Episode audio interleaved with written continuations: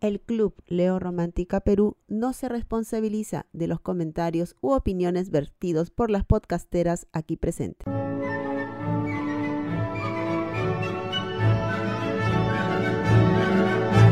Porque creemos en las historias de amor. En los finales felices. Y hasta los escribimos. Nace este podcast para darle rienda suelta a todo lo que nos emociona. Y lo que nos enamora. Buenos días, buenas noches o buenas tardes a mis desde donde nos están escuchando y en la hora que nos están escuchando. Este es un programa especial, como ya se darán cuenta. Julio va a ser un mes bastante interesante. Este es un programa que va para ese mes. Y bueno, asumo que ya están con toda la parafernalia de fiestas patrias, feria del libro, etc. Y en este podcast hemos intentado también celebrar ese mes con diferentes invitados esta vez tenemos una invitada muy especial. Antes de presentarla, obviamente no soy la única que está en este podcast, sino que somos más personitas. Así que, Big Cloud, ¿cómo estás? Hola, ¿qué tal? Buenos días, buenas tardes, buenas noches. Bienvenidos a, bienvenidos a un nuevo episodio de este su podcast no es el favorito, ya sabemos que no es el favorito, pero nos gusta decirlo, por favor, tenemos problemas de autoestima por aquí, así que permítame decirlo. Este, bienvenidos a todos, estamos muy felices en, este programa porque como dijo Lu, tenemos a una invitada muy especial, les vamos a dar el crossover que no sabían que necesitaban, van a ser muy felices, se lo aseguramos. Pero antes de que sepan quién es nuestra invitada, le doy el pase a Vic para que nos cuente qué nos espera en este programa. Hola chicas, ¿cómo están? Buenas tardes o dependiendo del horario en que estén escuchando este podcast especial. Exacto, es el crossover que nadie sabía que necesitaba y que sabemos y esperamos que va a tener harto salseo. Quiero darme el gusto de invitar a Fernanda Espinosa, que si ustedes la conocen, obviamente la conocen más que nosotros, es una mala lectora. Hola Fernanda, bienvenida a este pequeño lugar. ¡Bravo! Palmas protocolares, amigas. Muchas gracias por la invitación, chicas. Estoy muy contenta. Primera vez que me invitan a un podcast. Ah, ok, acabamos de crear un hito en el podcaster nacional y próximamente internacional, porque Fernanda, tú has realmente cruzado los cielos. O sea, él es la podcastera que más veo en stories. Así es que cuéntanos tu éxito, hermana. ¿Cómo fue?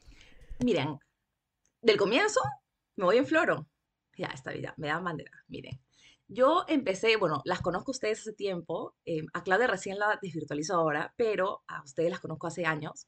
Em, yo empecé con un blog hace siglos, o sea, con un blog, soy una anciana del Internet. Y realmente me gustaba escribir, me gustaba compartir mis pensamientos sobre libros. Pero pasó el tiempo, los blogs perdieron fuerza, ganó Instagram. E Instagram no se acomodaba al contenido que yo quería hacer, porque realmente a mí me gustaba más explayarme, detallar más cosas, contar lo que me gustaba. Y tampoco me cuadraba YouTube porque era producirme, era pues cámara, era pensar en un fondo, era editar, eran muchas más cosas. Y luego se me ocurrió el podcast. Pero yo llevé el curso de radio en y mi profesora me odiaba, era como que tu voz está hasta el culo, Fernanda. Y era como que, ¿por qué? Yo quiero ser locutora. Entonces como que mató el sueño y yo decía, pucha, el podcast se sostiene de la voz, ¿no? Entonces, si yo tengo la voz hasta el culo, va a estar dudoso. ¿Puedo ¿Qué clase de sorda te... ¿Puedo decir las palabras? Te enseñó. Sí, no te ah, preocupes, no te preocupes. Perdón. No, no, no, no, te iba a decir, ¿qué clase de sorda te, te enseñó? Porque tu voz se escucha súper bien en, el podcast, ¿ah? O sea, fuera de Bueno, es el micro, porque justo ahora estoy haciendo tesis y veo las repeticiones y cuando escucho mi voz en la clase es como, de profesor! Y digo, ¡qué vergüenza! Soy Alejandro Cabero en la clase. Y en, la y en el podcast es como, hola amigos, ¿cómo están? Entonces, creo que es el micro, no es mi voz, es el micro. Para los que no saben, Alejandro Cabero es, un político de, Perú. Es un viejo lesbiano chivolo. No, bueno, para quienes no saben, porque hay gente que va a decir, ¿quién es Alejandro Cabero? Ni lo googleen, ya les dijimos. Ya les dijimos quién es, es un ridículo. Y bueno, de ahí salió lo de hacer el podcast. Estuve dándole un montón de vueltas, grabé el, primer episodio en enero. Y lo tenía en mi computadora porque quería musiquita, quería meter más cositas, quería editarlo bien, quería otro diseño. O sea, realmente me ponía un montón de trabas y un día como a las 3 de la mañana me dio un mental breakdown y dije, Fernanda, sácalo ahora que nadie te está viendo, 4 de la mañana. Entonces lo posteé y le empecé a escribir a gente en internet como que, hola amigo, soy alguien despierto. Y un chico de Twitter me dice, sí amiga, aquí estoy yo. amigo, escucha mi podcast, cuéntame qué te parece. Entonces, las primeras personas que me contaron qué onda fueron extraños de internet. Y a los extraños de internet les gustó. Entonces dije, ya, me animo sí a salir del closet podcastero y ya lo publiqué con, con mis amigos y realmente la respuesta ha sido súper bacán, ha sido, ha sido súper bonita. Me encanta porque, claro, el podcast es audio, pero yo veo aquí a Lucero como convulsionando y moviéndose, matándose de risa. Lo siento. Aún no hemos llegado al... Intentamos, ¿sabes qué intentamos? Eh, el primer episodio grabarlo y a la vez hacer audio es imposible. Mucho tiempo de edición, mucho, mucho sobre trabajo, nos sobreexplotamos. Sí, sí. Y algún día llegaremos, algún día llegaremos, pero sí. Igual sí, por esos oyentes, sus oyentes no saben que ustedes graban en bikini, pero bueno, ya, cositas de... en, pi si en, supieran en, cómo en grabamos. Claro, las chicas Leo Romántica, obvio, hablan aquí en lencería, vienen en, en batas sensuales y no lo están viendo, pero bueno, chicos. En pura Deberías vernos a las 6 de la mañana. Solemos grabar temprano. A las Estamos 6 de la como mañana zombies. Somos Siete. siete, El siete, domingo. Es el domingo. Es Entonces domingo. ya te imaginarás, somos modo Walking Dead.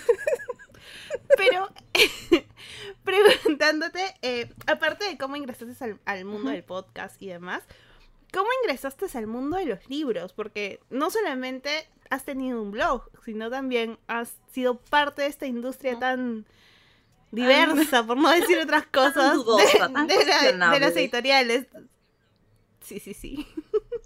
A ver, bueno, para esto siempre me gustó leer, siempre recuerdo mi infancia con libros, mi adolescencia con libros. eh, y yo empecé el blog eh, en el 2015, me parece, 2014. eh, y a partir del blog, eh, conozco en Ibero a un chico que me dice, oye, que tienes tu blog, que no sé qué, que comenta Ibero, bla, bla, bla. Y luego este chico me pasó la voz para una convocatoria de FIL. Y yo voy a la entrevista para la FIL, todo así de que sí, yo he vendido libros antes. Mentira. Yo había vendido libros, pero de odontología, de mi tío. O sea, mi tío tenía una editorial de medicina em, y yo tenía que ir a las clínicas y me quedaba sentada. Hermana, eso es vender libros.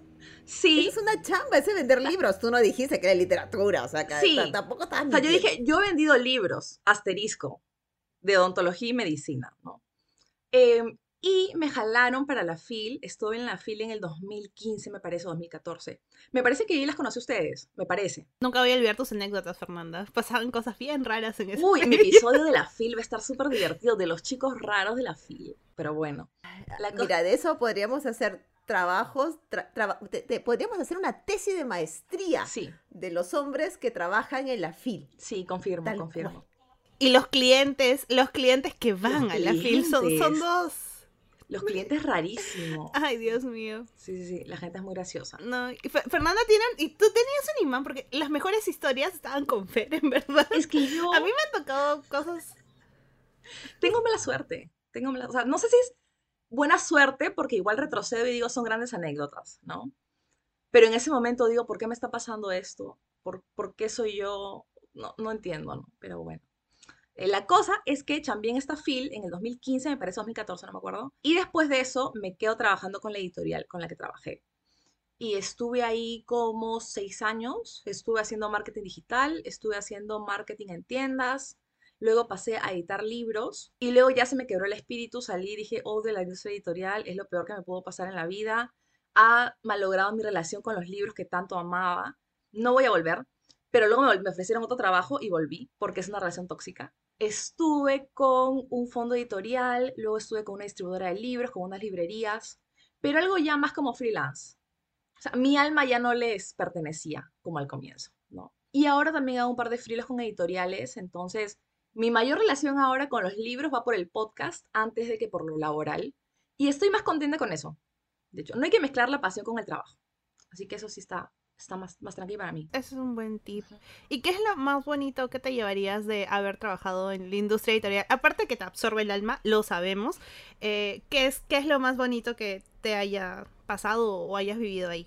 Por un lado, el descuento en los libros. No podría tener tantos libros si no hubiese tenido ese descuento. Y lo otro realmente los amigos. Siento que la mayoría de personas que ahorita son más cercanas a mí la conozco de alguna manera por los libros, ¿no? Que justo me vieron en una fila y trabajaban ahí, o ahora están en una librería. Entonces, por más que ahora no todos estén en sí en el circuito librero, sí los conocí por ahí, ¿no? Entonces creo que eso es lo más bonito que me ha pasado. Qué vergüenza ser tan cursi, pero, pero es la verdad. Es que es algo que pasa, o sea, nosotras nos hemos conocido en la FIL, yo he conocido a mucha gente maravillosa, grandes amigos, los he conocido en FIL, y ha sido por, por los libros, o sea, eh, trabajo en una librería que me absorbe el alma y las energías. Lo sabemos, pero lo, lo mejor sabemos. es... lo sé. eh, pero lo, lo genial siempre es la gente que tú conoces. O sea, a- eh, va más allá del, del lugar donde uno está, aunque luego regresas y te preguntas qué karma estoy pagando, ¿no? Para estar por estos lares. Pero si hay algo que te da la, en, en tu caso que has estado muy jovencita en una editorial, en una gran editorial, es que has podido pasar por varias etapas, como dices, marketing, marketing digital, has estado también como editora. ¿Cómo ha sido para ti, ahora que lo ves de lejos, el tema de, por no hablemos de editorial, de edición, sino de- del marketing, como tú lo veías, como lo ves ahora, porque hay la gran, la gran cadena, que es un retail Falabella 3x2, llévatelo por favor, y las otras librerías que todavía se siguen manejando y no, yo siento que no- ninguna tiene un gran rumbo. Es mi perspectiva y probablemente esté sesgada. ¿Cómo lo ves tú? Mira, siento que una de las grandes cosas que han cambiado de cuando yo estaba en la industria y ahora que estoy como freelancer, pero como les digo, mi alma no les pertenece, es que cuando estaba dentro al comienzo yo era como, wow, esta gran oportunidad, ¿no? Y un jefe que tenía era como, agradece esta oportunidad, tú has sido el elegido, tú eres Harry Potter aquí, agradece, ¿no? Entonces tenía toda esta vibra de, soy la elegida, I'm the chosen one. Y claro, ahora digo, y no, o sea, no es así, ¿no? Hay mucho, Tú eras el unicornio que sacrificaban y no te decían. no me lo decían, se robaron mis mejores años. Entonces, esa distancia sí me permite verlo como es que es una empresa, finalmente, ¿no? Se romantiza mucho la librería. También, justo cuando empecé el podcast, lo empecé en parte porque sentía que había mucho contenido de entro a la librería y es el templo de sabiduría. Abro el libro y lo huelo, porque antes de leer tengo que olerlo. Y son cosas que digo, "Mm, no lo sé. Es un, em- es un, es un local comercial, finalmente, ¿no? Em, y sí, el libro es una cosa con la que tenemos una, una relación distinta que con, no sé, con ropa, pero igual es una tienda comercial, ¿no? Em, y en cuanto al marketing, por ejemplo, que me comentabas, yo siento que el marketing en, en la industria está súper limitado y está súper aburrido, ¿no? Siento que, ponte, hay una, hay una librería extraña que hace muchas promociones, ¿no? Y que realmente, y que realmente se apoya en la promoción, finalmente, ¿no? Entonces, y es lo que comentaba en un episodio, ¿no? Cuando ya tienes un 3x2, cuando ya tienes un descuento increíble, ya no necesitas hacer otras estrategias que realmente te quieran ir a la librería, que hagan un factor diferencial, porque lo único es el precio. Y es una diferencia de precio tan fuerte que ya te tumba el otro. Entonces, siento que ya el, el tema es que como hace estos descuentos, las otras librerías tienen que correr como para ofrecer algo parecido, em, y están un poco todos corriendo todo el tiempo. ¿No? No es que haya visto algo muy bonito últimamente. Me parece que la fil pasada, por ejemplo, algo que me encantó fue lo que hizo Ibero, el stand de Ibero era maravilloso. O sea, me parece que ellos sí como que se esfuerzan en ese sentido. Lisha Corazón. Sí, o sea, su stand era súper bonito, tenían su carrito, ¿no? Se sentía una vibra diferente, ¿no? O también lo que hace Urano, que también me parece que es otro plus. Pero claro, en cuanto a, no sé, las librerías grandes, SBS, ¿qué hace SBS? ¿Qué hace SBS? Silencio administrativo. No. No sabemos. Escucha, ni siquiera, nun- nunca la hemos mencionado, no, no estaba mapeada Ya en, pues, en podcast. Pero es, Lo sentimos. pero es la cuarta cadena más importante, ¿no? Y realmente, ¿qué hace SBS?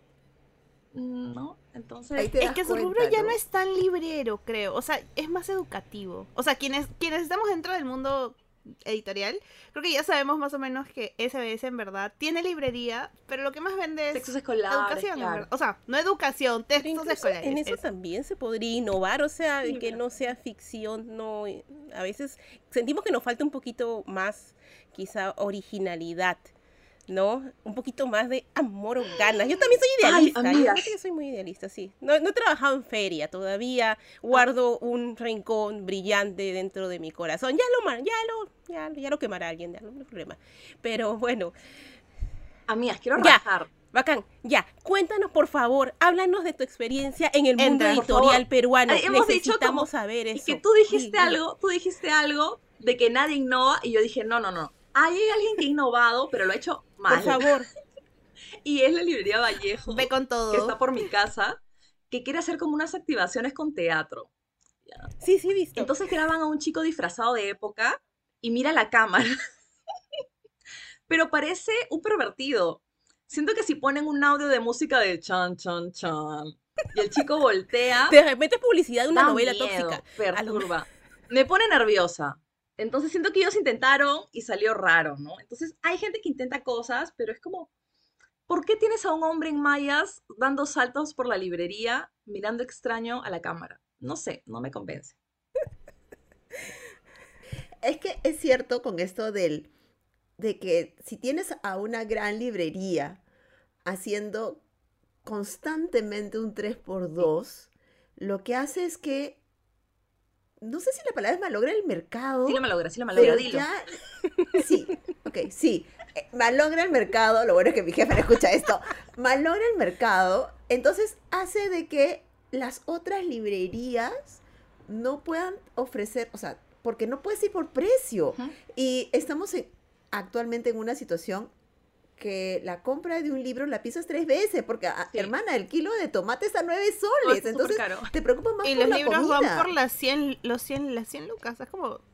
Eso, el precio de los libros Sí. es la cosa Y aparte, o sea, más horrible. descuento, que sí es un descuentazo, el que tiene esta, esta librería anónima, también es el tema de que las editoriales se mueren por esta librería anónima porque, claro, representa una gran parte de la torta, ¿no? Entonces, no es simplemente el precio, sino que también las novedades las van a tener primero ellos, que hay libros que traen en menor cantidad que probablemente se lo vayan a dar a, no sé, un local por el Óvalo Gutiérrez, ¿no? O sea, cositas así que pasan que finalmente ya no son el precio, sino son mucho más factores, ¿no? Así es. Entonces, el tema con las con el mercado editorial, o sea, el mercado librero es que, por ejemplo, las preventas, las preventas se- fueron una gran maravilla porque tú podías y después ya no puedes comprar una preventa porque tres doritos después lo tienes en 35 o 3 por 2. Claro, entonces, ¿para qué? ¿Cuál es el- qué me da por la preventa? Lo tengo antes que todos, pero si puedo esperar un tiempo y lo saco en 3x2, ¿por qué voy a pagar? ¿Por qué pago en la preventa? No, no, no, tampoco le veo el sentido. Y aparte que lo han sobreexplotado, ¿no?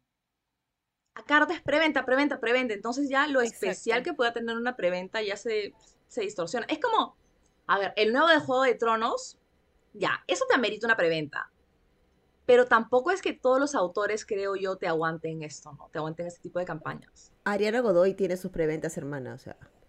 Pero, pero cada cuánto saca Es- libro ¿qué, tal, ¿Qué tal con Wattpad?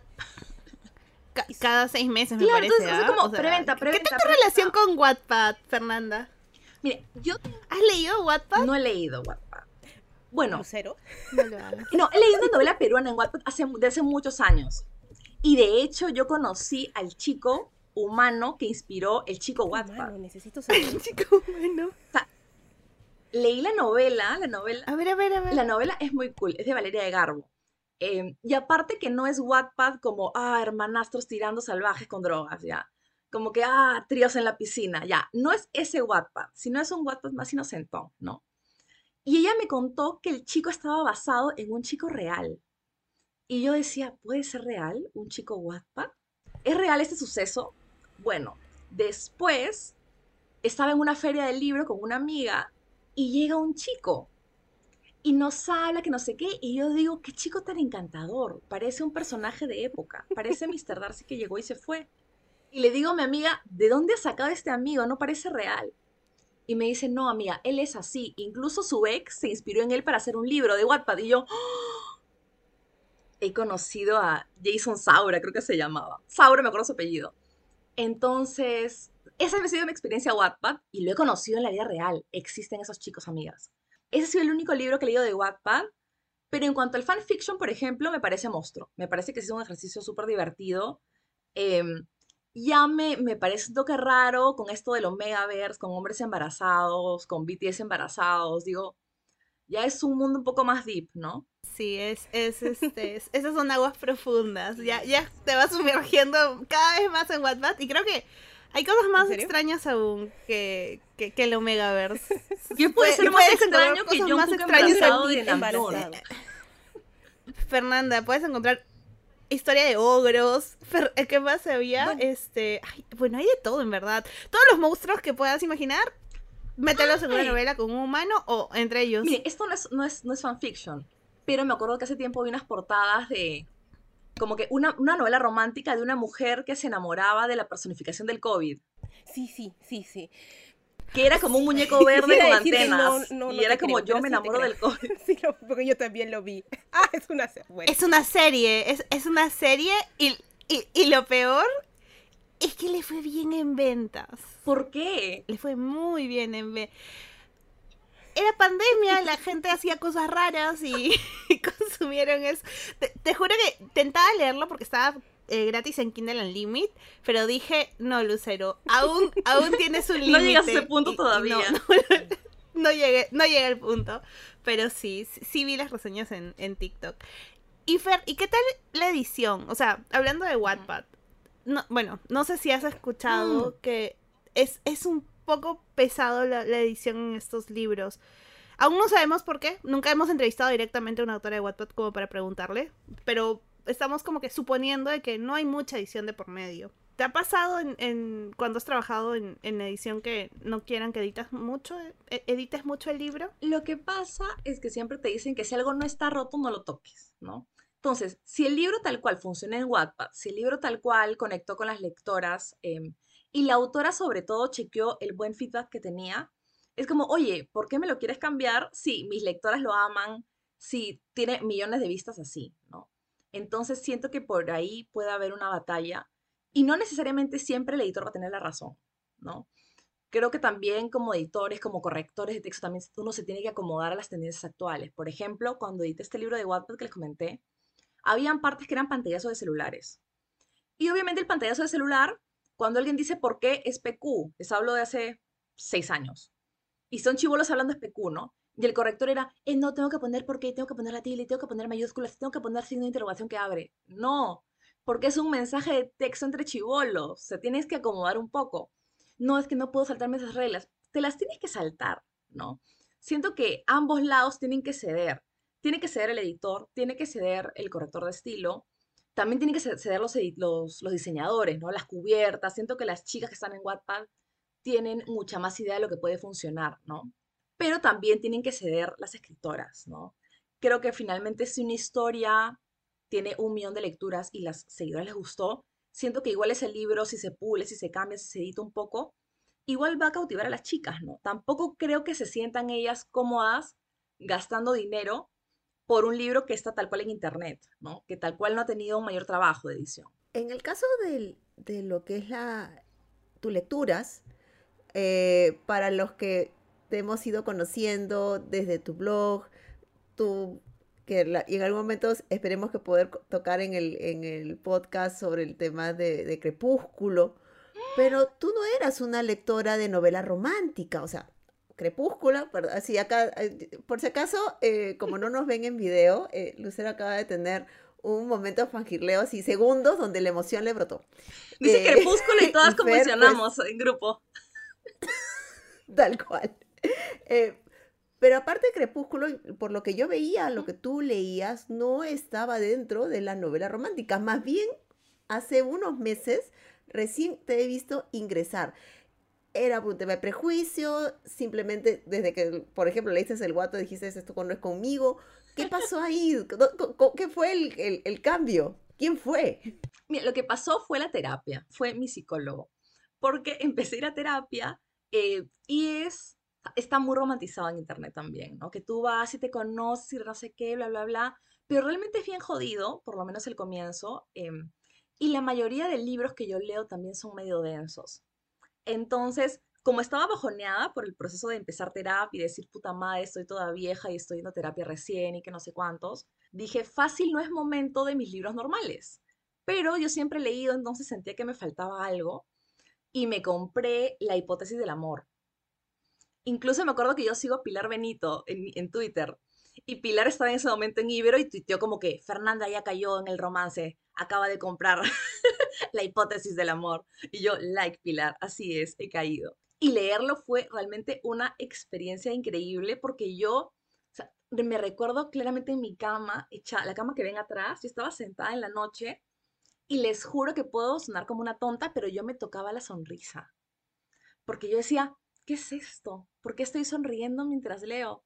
Esto no me pasaba desde Crepúsculo, hace 15 años. Entonces, eso me encanta la novela romántica. Me encantan los clichés, cuando se hacen bien. Me encanta que es como, ay, el malo, pero te quiere a ti. Esas cosas me parecen, ay, tan lindas. Es como, o sea, me acuerdo y sonrío. Me parece súper bonito eso del romance.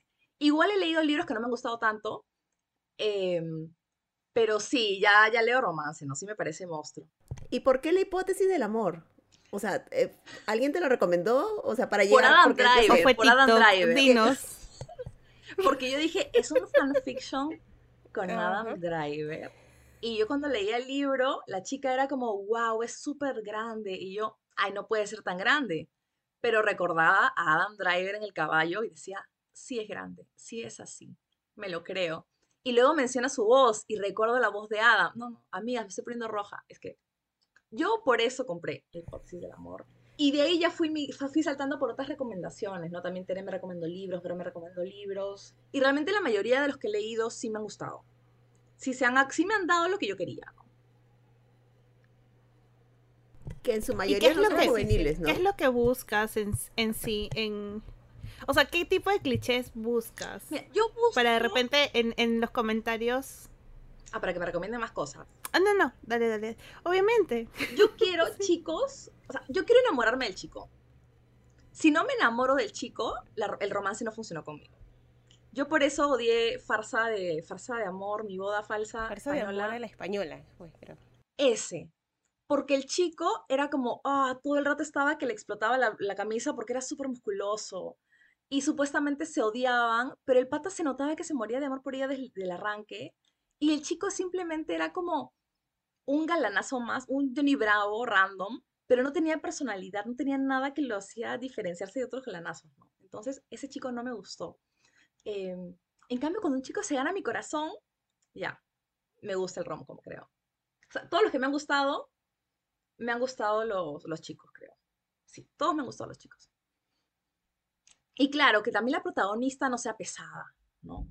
La protagonista de la farsa de amor, insoportable. La de la novela del verano, perdón Lu, porque sé que te gustó, escuché tu, tu recomendación romántica, pero tampoco me cayó, me pareció muy pesada. Entonces, me gusta que, que finalmente los dos tengan una química que uno se crea. Si no, no lo compro. No, totalmente, totalmente, no. No te preocupes, no, no te preocupes. Hay, hay, hay muchos libros que acá No. mis partners en, en el podcast no, No ni los valoran. pasan, así que yo ya estoy acostumbrada. todas, No, creo. De todas maneras. Y en lo que se refiere, ya que estamos con el tema de la novela romántica y tu regreso, no te irás, porque cuando llegas, no- cuando regresas a la novela romántica, no, ya no lo dejas, creo yo, me parece, creo yo, espero que sea también tu caso. Hay muchos prejuicios, Sí, pero hay prejuicios respecto a la novela romántica. Tú lo sabes, lo debes haber escuchado en tu experiencia Sí. como editora, librera. ¿Qué opinas de esto? ¿Qué cosas has escuchado? ¿Alguna vez has escuchado una, esa, ese clásico? ¿Por qué no lees otra cosa? Sí, siento igual que hay un poco de misoginia, ¿no? Que quizás en, en el rechazo que yo tenía al comienzo de, de la, rom- de la novela romántica era como que, ay, pero es todo, todo facilón, ¿no? Ya me sé el final, ya sé que se quedan juntos, que es lo divertido, ¿no? Em, pero lo divertido es creerte la fantasía, es tal cual ver una película de domingo un rato, desconectarte por completo em, y ser feliz. Creo que ningún otro libro me hace sonreír así de, ¡yay! O sea, subo las manos, me dejo llevar. Realmente es súper divertido leer, novelas románticas. em, y creo que si hay un rechazo, o si incluso que libreros terminan como que, ah, una chica que compra la novela romántica más, ¿no? Y es porque creen que es como lo bobo. Cuando realmente lo bobo, muy entre comillas, hay, o hay novelas pésimas en todos los géneros. He leído romcoms malas, sí, em, pero he leído thrillers malos, he leído novelas contemporáneas malas, he leído, he visto premios alfaguaras malos, o sea, libros malos hay en todo lado, ¿no? Pero sí siento que la novela romántica tiene este peso de, ay, la literatura menor para chicas, ¿no? ¿Qué podemos hacer, Fernanda, para cambiar eso? Porque es, es parte dentro de, de nuestro podcast a- hacer eso, porque cuando yo comento, ten- tengo un club de lectura de novela romántica o, o pertenezco al podcast Lea Romántica, me miran con cara de, ah, pues solterona, solo busca el amor Tiene en, en libros. Sí, amigo, porque... eh, es- o sea, prefiero, prefiero un romance de ficción, hermanos, o sea, de todas maneras. Pero, ¿qué, si hay alguna fórmula, ¿crees que hay algo que se puede hacer? Nosotros intentamos hacer algo desde nuestra, nuestro bastión, pero ¿se te ocurre algo? Yo creo que por lo menos los señoros del rubro editorial, hay unos libreros también que entran en esta categoría de que ah, es literatura de chicas y que lo ven así, lo ningunean. Yo creo que es una batalla perdida, em, pero tampoco me interesa ganarla con ellos. O sea, no me interesaría realmente que un chico de, de- de una librería todo pesado diga, ah, wow, literatura romántica. O sea, no me, no me sumaría en nada esa aprobación, ¿no? Yo creo que sí podemos hacer algo más con las chicas, ¿no? O sea, convertirnos, así como me convirtieron a mí.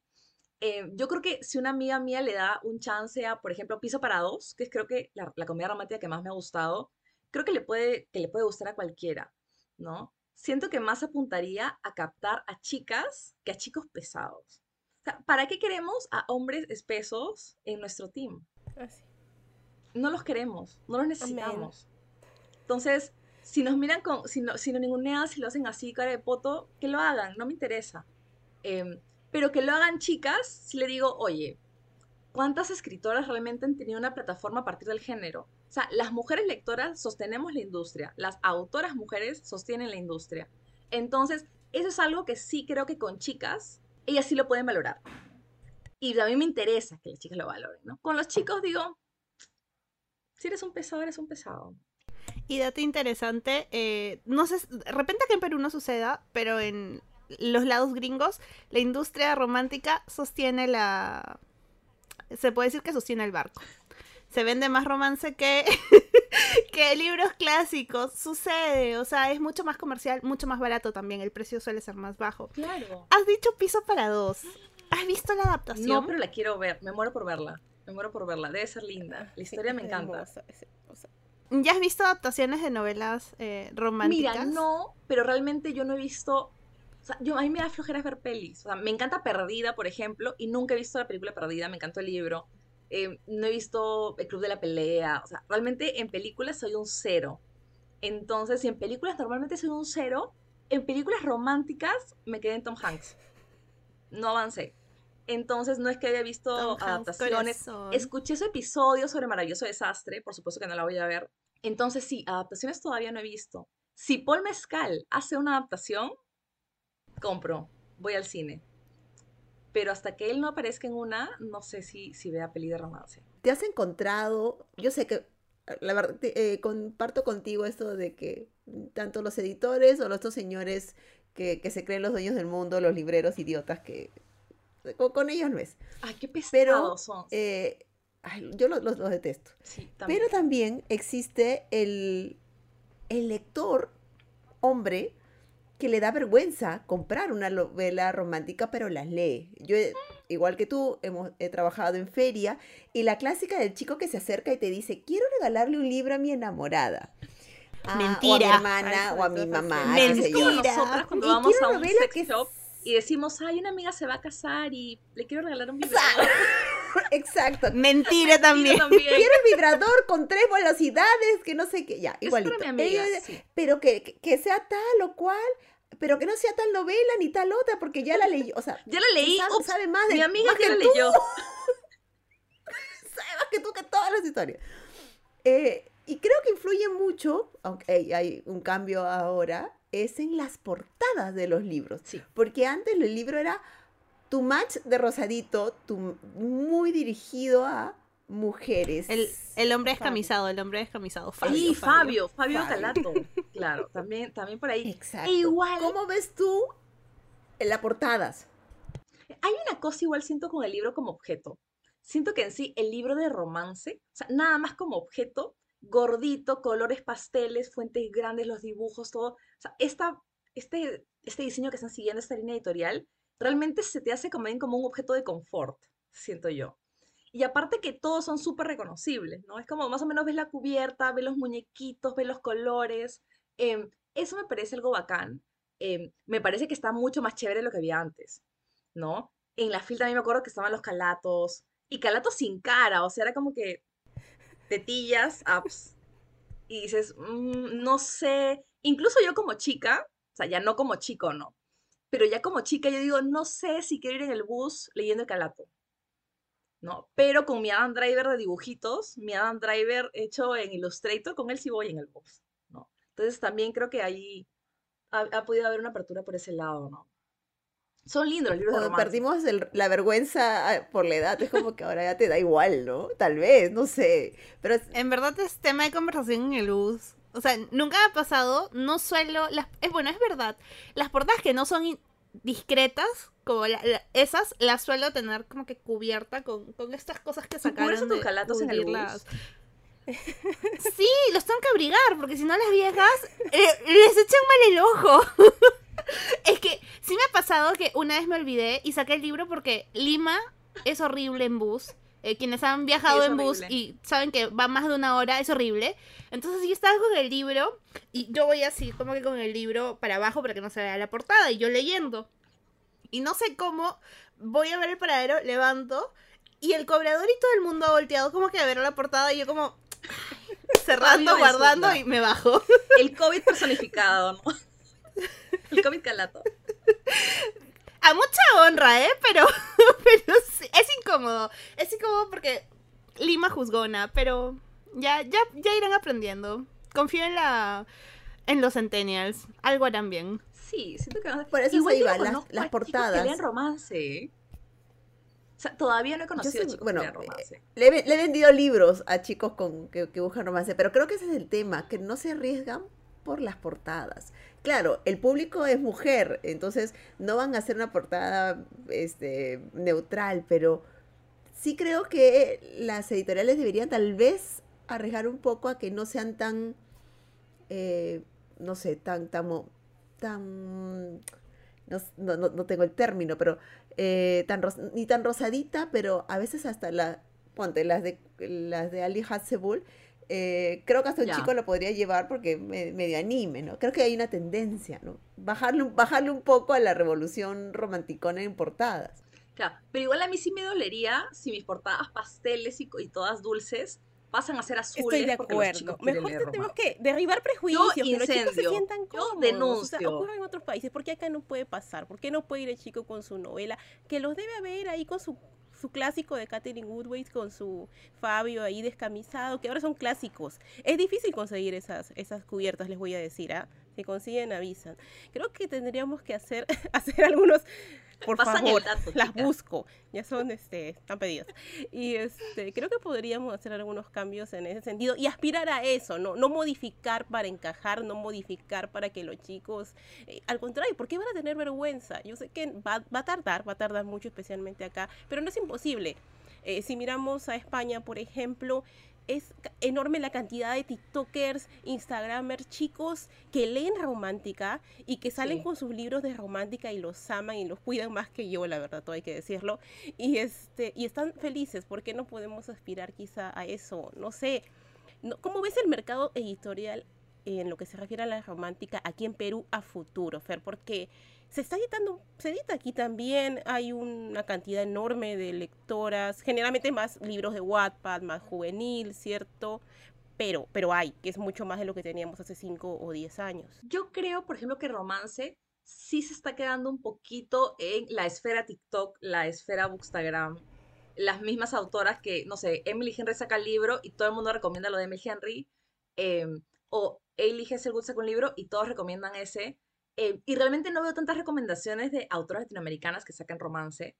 Eh, y me parecería más chévere que se masifique un poco más, porque me interesaría leer un libro de romance que inicie en un bus, ¿no? Que te subes al bus y conoces a un chico guapo y no sé qué, antes de cosas que son mucho más lejanas para mí, ¿no?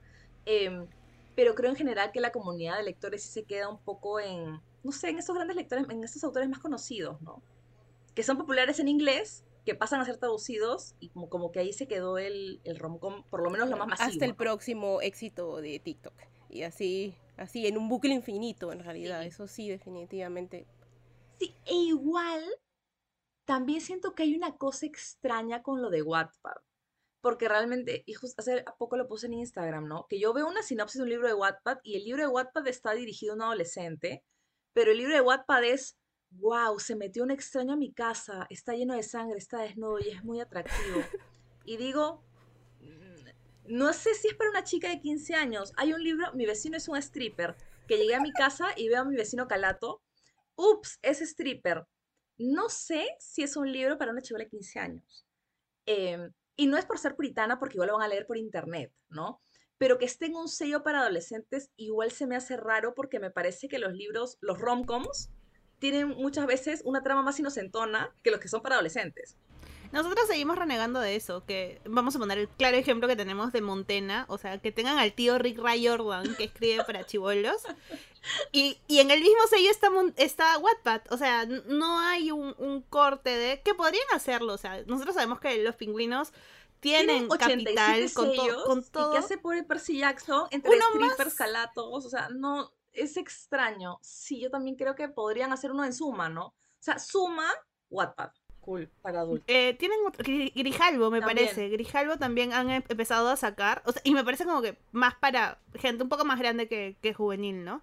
Es que Wattpad siento yo que es, es, es romántica, Sí, sí. ¿no? Sí, es, es romántica, pero con varias aristas. O sea, tienes romance juvenil, que existe, en Wattpad sí existe, pero también tienes ese romance, mm, como diríamos, romance oscuro, que es de más 18 para arriba. Ese libro, Haunting Adeline, que todo el mundo está comentando, Eso yo lo considero super dark. más 21, amiga, y esto es... es- Y sí. está con el mismo sello de Culpa Mía, que es de adolescentes. Y Rick Riordan. Es raro. O sea, siento que es- eso sí se podría como afinar un poco más. Siento que es como, ¿saben qué siento con Montena? Que es como un algoritmo. Siento que es cero personalizado. Que es como que ve Wattpad, pim, lo mete en Montena. Ve Wattpad, pim, lo mete en Montena. Por más que hayan sádicos, por más que hayan violaciones a niños, por más que hayan cosas súper turbias, lo meten al cajón Montena. Y es extraño porque tú ves los anaqueles, ves en juvenil y ves mi vecino es un stripper y es raro.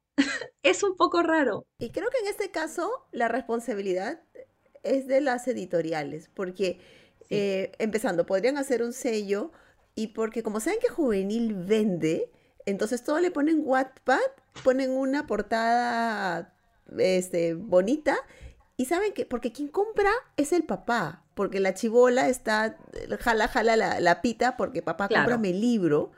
Y si tú vas a haces un, una- un récord de venta, todas, en todas las cadenas li- de librería lo que más se vende es juvenil, autoayuda y luego niños. O sea, claro, los cumpas son una cosa de locos, pero todo lo que tenga que ver con juvenil vende. Entonces, a las editoriales en sí les importa tres pepinos. Mientras vendan, Claro. entonces no importa lo que estés metiéndole en, en- en el sello. Es que igual yo siento que es un tema de que las editoriales a la interna tienen que mostrarte una torta, ¿no? Mi meta en juvenil es aumentar 20%, mi meta en infantil es aumentar tanto, mi meta en adulto es tanto, ¿no? Y si realmente las editoriales quitan todo esto de Wattpad de juvenil, su juvenil se queda cojo. Porque su juvenil es Rainbow Rowell, que ya no vende lo que vendía antes, es John Green, que ya no vende lo que vendía antes. Entonces, su apuesta juvenil realmente, en teoría es juvenil, pero en práctica es adulta. ¿No? Entonces, Pues sí, pero igual los, los pingüinos ahora con BTS se van a forrar, así que ahí tienen liquidez para hacer un nuevo sello. deberían hacer No estamos sello, locas, sí. sabemos lo que va a suceder. Es que eso sí, siento que, aparte que a mí me pasó, por ejemplo, en mi primera fil, cuando yo estaba de librera, venía un papá y de, "Esta- este libro tiene sexo con su hijita, ¿no? Y yo, ah, no, no tiene sexo, es de Rainbow Rowell. Porque tú, y, la- y su hija estaba al costado, ¿no? Dile que compraste, dile que compraste. Y la niña, compré 50 sombras. Y la niña sí, ¿no?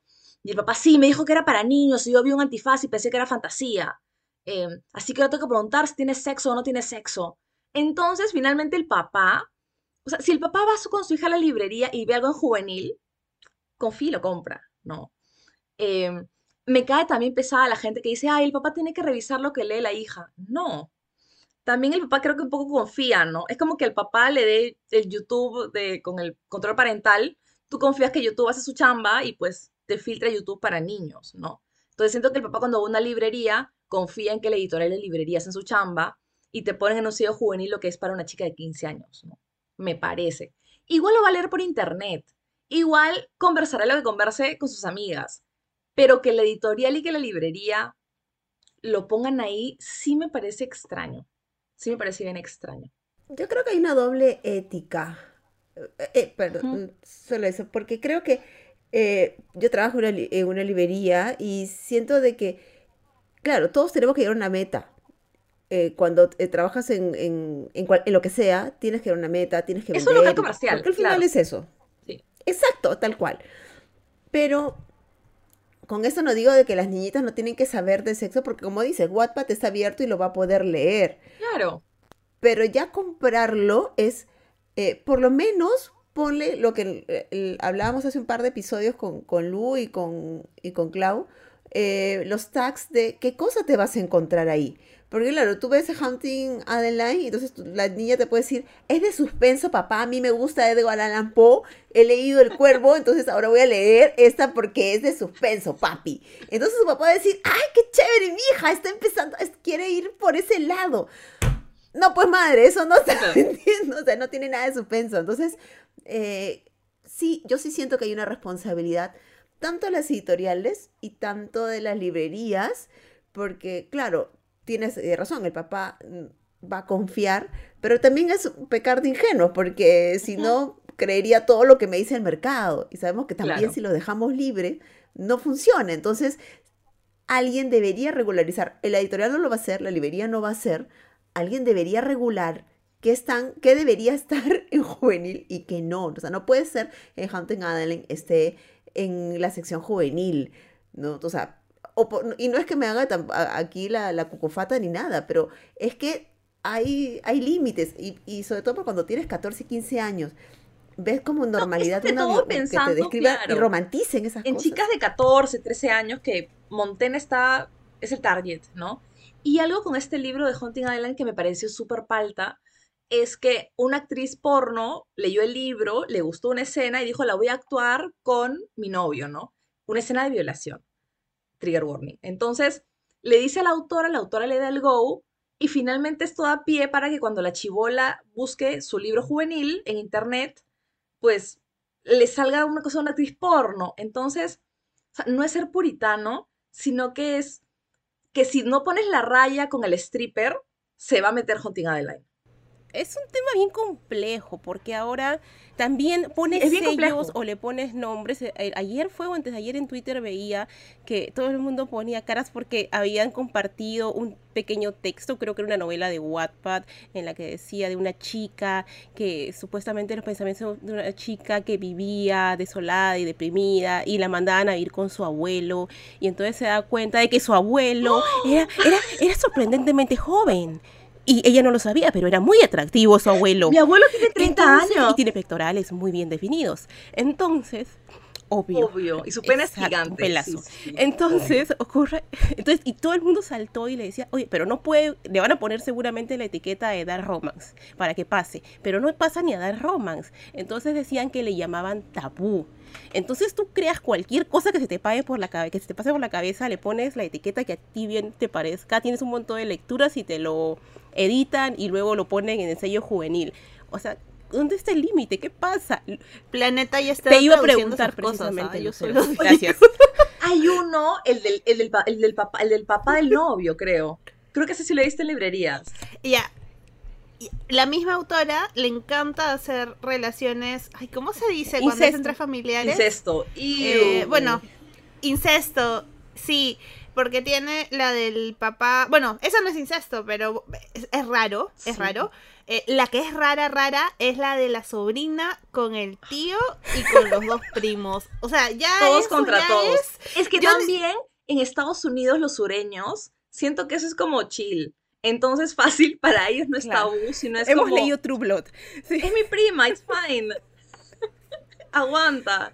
Bueno, eh, antes se casaban entre primos, pero tampoco, tampoco. Ahora, las, o sea, nosotras y digo nosotras porque... María Vargas Llosa, por favor. Exacto. Esa gente que... Eh. López Es- Aliaga tiene cara Ahí hay una endogamia perdida. De todas maneras, de todas maneras tiene una cola ahí en el trasero de, de, de- de todas mangas.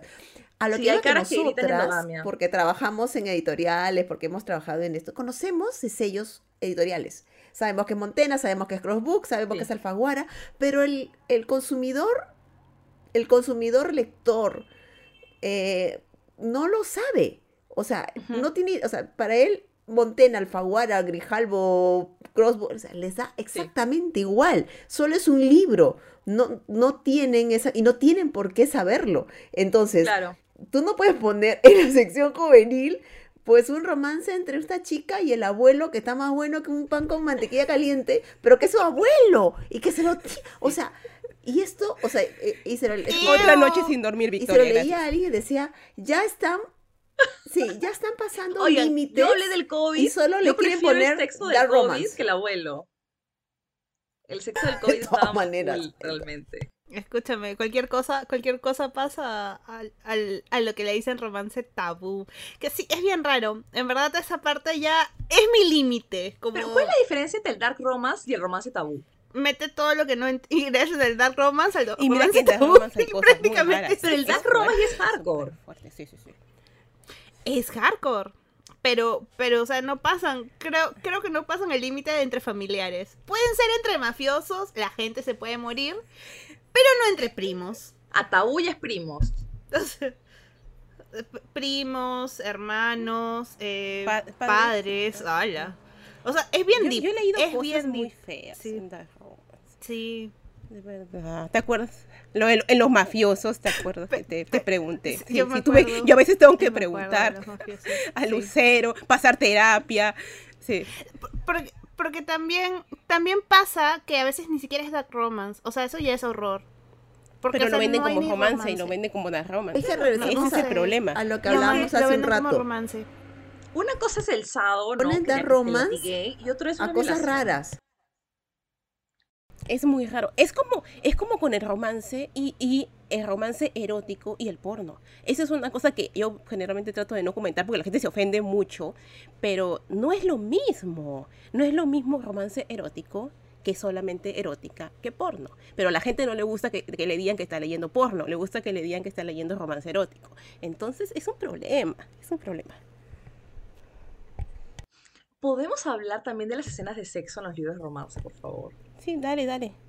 Dale. Le- Claro que sí. Juan. Desde tu casa, este hermana. podcast es tuyo. fue, esa fue una de las cosas que cuando empecé a leer romance fue como, ¿qué es este mundo? ¿Qué es este sexo raro, no? Porque siento que se convierten en actores porno de la nada. O sea, cambia de página y es, ah, nena, te voy a agarrar a nalgadas. Wow, su pene es gigante. Nunca he estado tan mojada. Y es todo tan incómodo. Me acuerdo de cuando leí la hipótesis del amor que me encantó. Cuando llegué a la escena de sexo era como, Dios mío, alguien, alguien para estos huevones. Em, y por mi chat, tengo un chat con amigas que ven RuPaul, eh, puse amigos, alguien por favor cuéntenme en qué página se acaba la escena de sexo, la hipótesis del amor, no pueden ser 40 páginas. Y una amiga me puso, amiga, es que así es cuando se ama.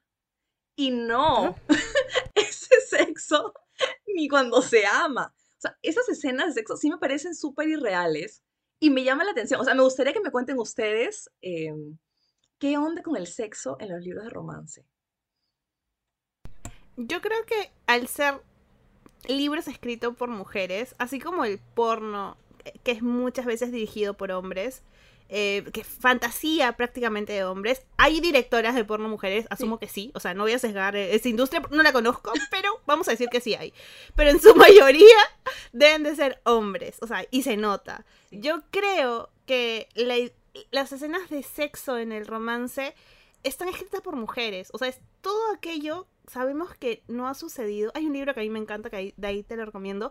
Pero es eh, todo aquello que no sucede o no suele suceder. O sea, sí es una fantasía, o sea, sí es armado. No, no va a suceder en la vida real, lo sabemos. O sea, las lectoras de romántica lo conocemos y lo sabemos. Porque esto de que parecen conejos Duracell, y es verdad.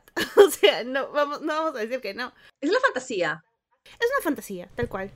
Al Pero es final, una fantasía bonita, ¿entiendes? Hay consenso. Hay penes gigantes. ¿Por qué no? Hay penes gigantes. ¿por qué no? A ver, eh, Fer, en la vida real es difícil, o sea, no digo que no le pase, pero difícil que te vas a encontrar con un tipo así como Adam Driver y te vas a tirar un tipo como Adam Driver. Entonces, como el libro lo sí más puede. probable es que eso no pase. Eh, Claro, o sea, con eso no digo que yo voy a ser Olive y me meto en, en- en la, en la escena, pero las probabilidades que te tires un tipo como Adam Driver son 0,00000.1% en la vida. O probablemente alguien acá me no me diga que vas a has tirado de esa 5 como Driver y Victoria. hermana, dame, dime con qué champú te, te bañas, pero ya. Entonces, lo que dice Lu es, es ficción, es eso, eso que sabemos que no va a pasar y que lo vivimos ahí. O sea, yo sé que de todas las novelas que yo leo, no voy a encontrar a nadie así, pero las disfruto. Hay escenas, o sea, y también va a depender mucho cómo lo describas. Como dice eh, Clau, una cosa es una escena bien escrita de sexo y otra cosa es pornografía. Entonces, que es una delgada línea roja que quién Sí. puede decirme qué es porno y qué no es, va a depender mucho de la escritora y de la lectora. Totalmente. En este caso, particularmente a mí Megan Maxwell me parece una escritora que pasa la línea y ya de- para, e- para mí ella escribe escenas porno.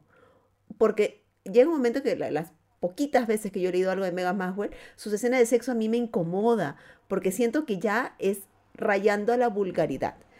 Pero es una percepción como lectora, pero hay muchas lectoras de Megan Maxwell que la aman y que les parece espectacular sus escenas de sexo. Pero para mí es una escena de porno porque ya no solo me incomoda, no me gusta, no me, no me dice nada y sobre y ex- eh, lo máximo es que a mí ya no me, me parece ni siquiera gratificante, es incómodo, pero es Exacto. percepción.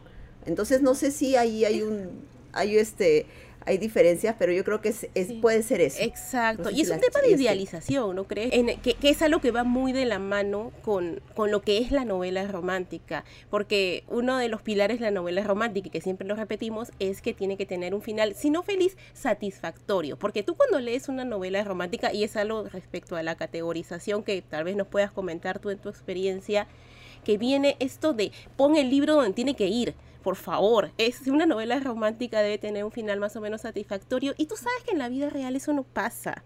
O sea, todas las cosas no terminan bien, lo cual no quiere decir que creo yo que una buena novela romántica no deba tener conflicto y sufrimiento y un buen contexto y en fin, pero yo quiero que acabe bien. Yo cuando cojo una novela romántica quiero que saber que va a terminar bien. Quizá no terminen del todo juntos, quizá pasen cosas, pero va a acabar bien. Y también voy a idealizar un poco al prota porque viene en el paquete. Aunque sé que posiblemente no vaya Sí, a encontrar a alguien así en la vida real. Entonces, creo que por ahí va, va por, por ese sendero, lo cual no le quita absolutamente nada de validez al género, que hay joyas, de verdad, en serio, no sé, te vamos a pasar lista luego, hay verdaderas joyas en, en, este, en la novela romántica y, y creo que va por ahí, entonces por ahí podría ir que nos cuentes en tu experiencia cómo ves el tema de la categorización de la novela romántica. Por ejemplo, ¿tú estás de acuerdo con esto de que para que tú la consideres una novela romántica, para que te deje con esa sensación bonita de la que hablabas, tiene que tener un final feliz o a ti como lectora en realidad no te importaría del todo? No, yo leo romance para ser feliz. O sea, si soy fel- si yo leo romance es para estar contenta, para desconectar, para olvidarme de mis libros densos y para simplemente meterme en la fantasía. Si un romance termina triste, me quebraría en el espíritu y no volvería a tocar un libro de romance. Yo leo romance porque me prometieron que una regla era el final satisfactorio. No. Entonces, realmente en eso se basa mi buena relación con el romance, porque lo leo y digo, Dios mío, se han peleado, creo que no van a terminar juntos, pero por dentro es como, jeje, mentira, van a terminar juntos, lo sé, si no, no estaría aquí, Exacto. ¿no? Entonces, eso a mí sí me gusta. Claro, creo que Me gusta saber el final, me parece Sí, chévere. exacto. En y en realidad no sabes el final, porque no sabes particularmente cómo el autor lo Claro. va a resolver a menos que se vea venir, claro. Sé cuál es, Pero sé cuál es, ¿Cómo van a no llevar allí? a llevar aquí es ese clásico de lo que importa es el viaje, porque sabes cuál va a ser el destino. Exacto. Y Sí. es muy, muy interesante. Pero ocurre que actualmente hay una gran, gran polémica en la que a veces nos metemos, creo que por el gusto nada más, ya, porque sabemos que es muy difícil cambiar las cosas, pero bueno, nos gusta, nos gusta hacer arder el mundo. Y a veces ahora actualmente están saliendo un montón de novelas que nosotras consideramos sentimental en realidad porque tienen finales tremendamente trágicos y sin embargo los meten en novelas románticas porque obviamente la novela romántica es un género que vende bastante. Entonces, ¿cómo ves esto tú? ¿Lo consideras un engaño al lector? ¿Entiendes que la industria, porque al fin y al cabo es un negocio, lo haga así? ¿Qué opinas? Por ejemplo, yo me acuerdo de este caso porque hace años fue un hit Yo antes de ti, ¿no? Que spoiler, él muere. Entonces, me acuerdo que vi la cara de shock de Lucero, ¿cómo que muere él? Bueno, la cosa es que se sabía que el final era trágico, pero siempre te lo vendían como romance, ¿no? Y yo en mi ignorancia decía, bueno, es romance porque está centrado en dos personas enamorándose, ¿no? Pero luego me dijeron que no, que cuando es romance es porque el final es satisfactorio. Uno lee romance para ser feliz, básicamente. Entonces, no sé si este tipo de novelas trágicas o que tienen un final triste serían un, yo creo que deberían ser una subcategoría del romance, porque el término novela sentimental se me hace raro, no sé. O sea, porque es como, el- es como la categoría una de las novelas literarias, ¿no? O sea, los libros que a mí me gustan, en las librerías te lo venden como ficción más literaria. Pero ¿qué es ficción más literaria? O sea, todo- todos los libros, o sea, los libros de ficción son literatura. Entonces, lo más literario es como alta literatura. Pero ¿qué es alta literatura? O sea, si nos ponemos a cuestionar las ¿Y quién etiquetas dice es- que es alta literatura y quién dice que es qué? Todo eso. Exacto. Entonces, sentimental, a mí también me suena como, como novela sentimental. Porque básicamente el desarrollo de la novela, por lo menos de Yo antes de ti, es como un romance, o sea, dos chicos enamorándose, y hasta ahí es como una rom-com, podríamos decir. El final es trágico. Entonces, para mí tendría que ser como una subcategoría del romance. En mi mundo ideal, ¿no? Y obvio con lo poco que yo sé de romance. O sea, ustedes han leído romance Amish, romance Alien, romance de época, romance que yo no conozco, ¿no? Yo me quedo en romco.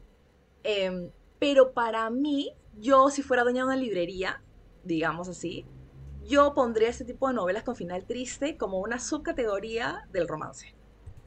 Oye, sí. Romance. Sí, Oye, sí. sí. Nombre perfecto, sí. Bueno, acá tenemos bueno. siempre un debate, sobre todo con Yo antes de ti, porque para varias de nosotras, Yo antes de ti no es una novela romántica. Y yo, por ejemplo, tengo la teoría que Will jamás se enamoró de esta chica, simplemente le tenía aprecio, pero su idea, su, su punto era la eutanasia y nadie lo iba a detener. Porque si se hubiese enamorado de ella, no hubiera tenido la eutanasia. Pero eso es para Claro. debate de otro, otro episodio. Es que Ah. es el tema. Igual que bajo la misma estrella. es que un galán de novela romántica nunca dejaría a, a su princesa sola.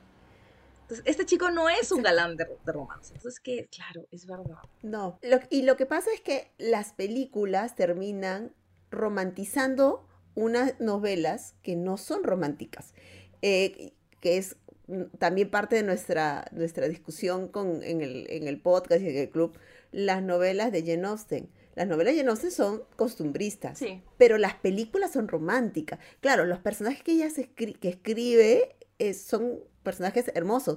Con Claudia eh, hace un par de años hicimos una lectura de eh, Orgullo y Prejuicio y nos percatamos de que Darcy tenía un problema este, psicológico, porque por lo menos mínimo autista era el muchacho, porque ya no, eh, o sea, leerlo después de varias, varias veces te das cuenta que ese chico le, algo le pati- tenía un problema de personalidad, ¿no es cierto, Claudia?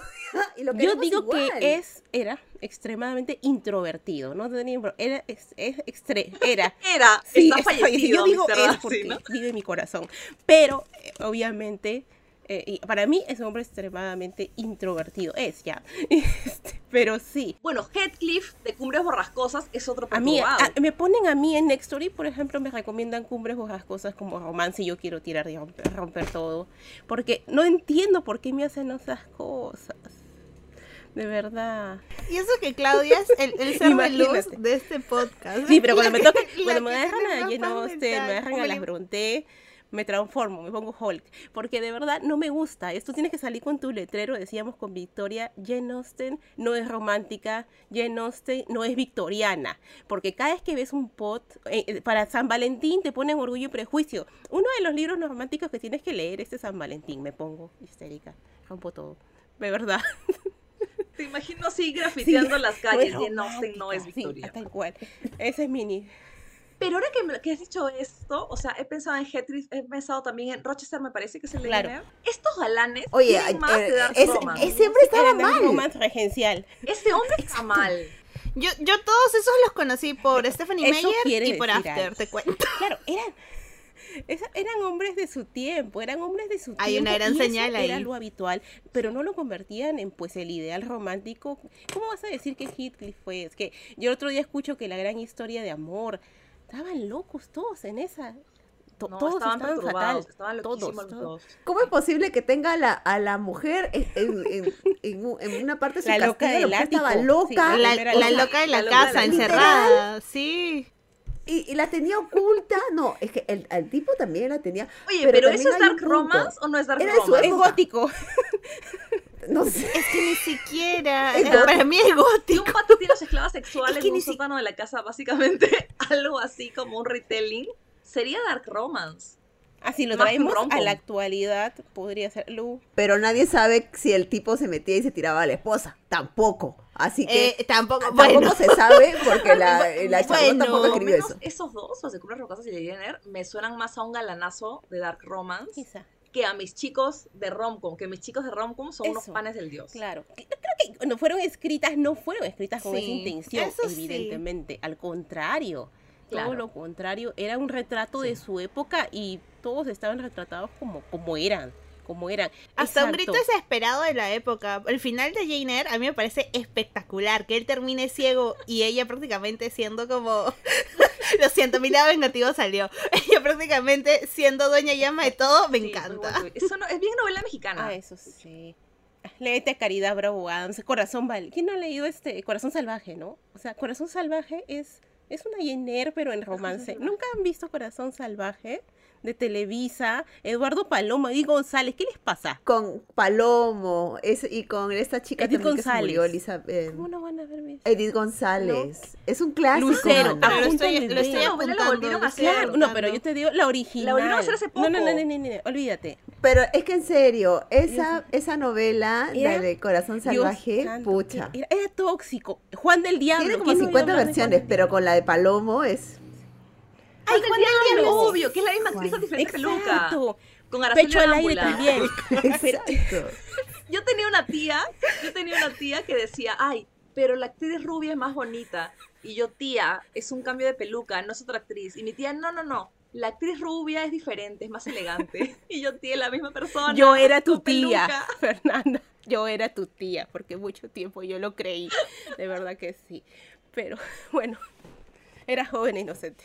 Toda- Todas hemos éramos jóvenes todas inocentes. Sí, pero fuera de bromas, es una gran novela. O sea, es como yo, o sea, salvando las distancias, evidentemente, Caridad Bravo, Bravo Adams fue una autora mexicana que tenía toda esta onda un poco medio corinteyadesca, si vale el término, pero mucho mejor elaborada, me parece a mí, con mucho drama, y me recuerdan mucho sus historias a, a tipo Jane Eyre o Cumbres Borrascosas, pero con su final feliz y su redención, que obviamente ellos no. Ah, ella sí tiene Sí, final sí, feliz. Sí, sí, las novelas de Caridad Adams, sí. Ah, Son bonitas, son bonitas. Viéndolas desde nuestra claro, es época. que igual el final feliz, o sea, el de Jenner es un final feliz. ¿No? Mm, O sea, es el ciego y ella claro, feliz para ella. sí, totalmente. Claro. Mira, no lo sé, si al marido le gustaba encerrar a las esposas, veas locas ahí. No, en pero el- ya no podía, atrás, yo no Victoria, ella se de casarme de con eso. ese huevo. Él no podía ver. No sé, mana, no sé. No sé, no sé. Yo, Yo, yo solo pienso en, en, en el dinero. O bueno, en lo poco que quedaba, porque se se quemó quemó todo, ¿no? Sí, pero tenía tierras. Ella va con, Ah. con la plata del primo, Ah, porque sí. había heredado una plata, termina Sí. manteniendo al Oye, también hay un montón de cosas con primos en estas Sí, novelas. siempre. Ah, sí. O sea, Ah, no, en la antigüedad no, no lo Hoy no hace mucho, ¿ah? No hace Sí, sí, mucho, sí. había en cosas las con novelas primos. de Jane Austen también había el rollo. Fanny Price no era prima de Edmund en Mansfield Park. Había ahí, ahí había cosas, había cosas. Ahí está Los pues, ingleses, endogamia, ahí está. culpemos a los ingleses. Mira cómo están ahora. ahí está. Mira cómo... Terrible. Mira, mira quién tenemos de alcalde de Lima. Mira fin. tenemos, Eh. La Pero- JK, la JK debe estar por ahí también, ¿ah? Sí, Ah, bueno, pero, mira, ya con, eh, con ella me, me Sí, hago un y te lo vamos a episodio dejar yo a ti solita. mujer, De pero- verdad. Va a ser como todo tuyo, Ah, Victoria. episodio de Sí. quién, episodio de de, quién. de, de Rowling. De la JK. De la Odio Rowling, la de la J.K. Rowling. yo también. Qué pena. me- y me da pena. Funada Ac- comple- Me da pena tanto Acá ya no la recomendamos. penita. Ten- sí, teniendo tanto, no aprovechó fácil, su plata para llevar Una terapia. lobotomía. callarse. No, tan fácil era que le quiten el celular. Sí, también. O sea, no sé qué pasó con J.K. Rowling. No entiendo el. O sea, a mí sí me, me dolió. ¿No habrá horrible poseído Voldemort? Que, que, pucha, que estos libros. Digo, podría ser un Horcrux ella. No, y lo peor es que tiene tan...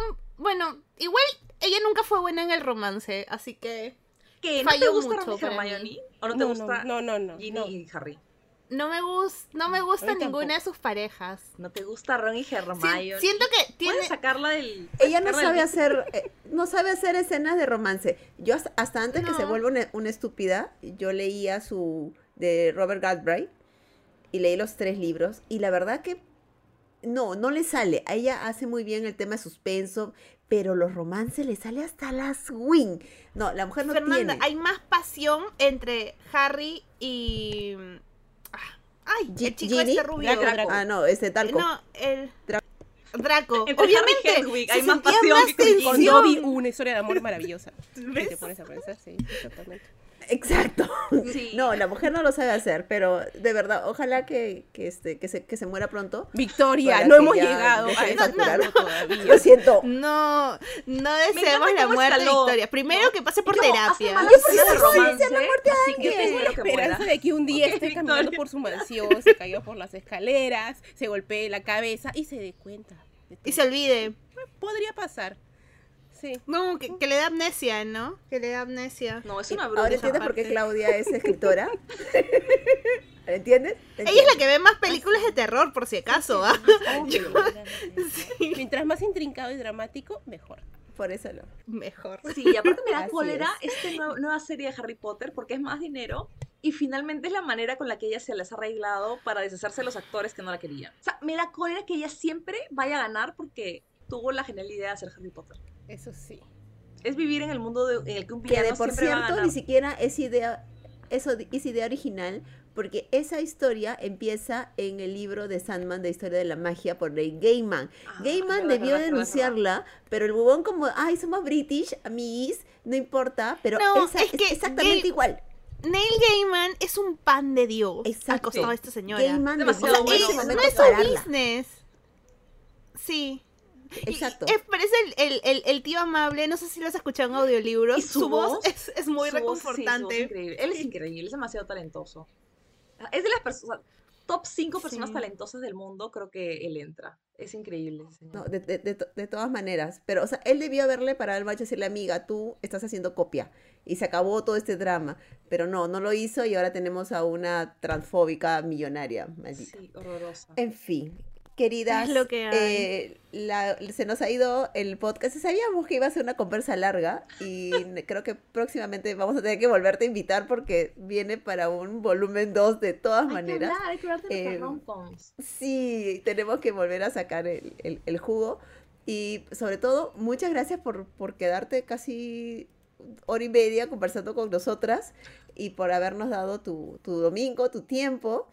Y, y eso, muchísimas gracias, Fer, porque sobre todo escucharte siempre es una... ah, Yo siento que, que mejora mi día.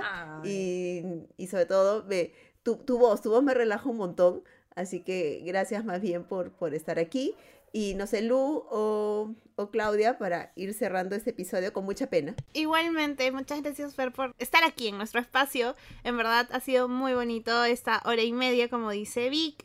Y bueno, el podcast siempre abierto para que quieras venir a recomendar nuevas romcoms. Sabemos que después de feria vas a tener muchas más romcoms Sí, que recomendar.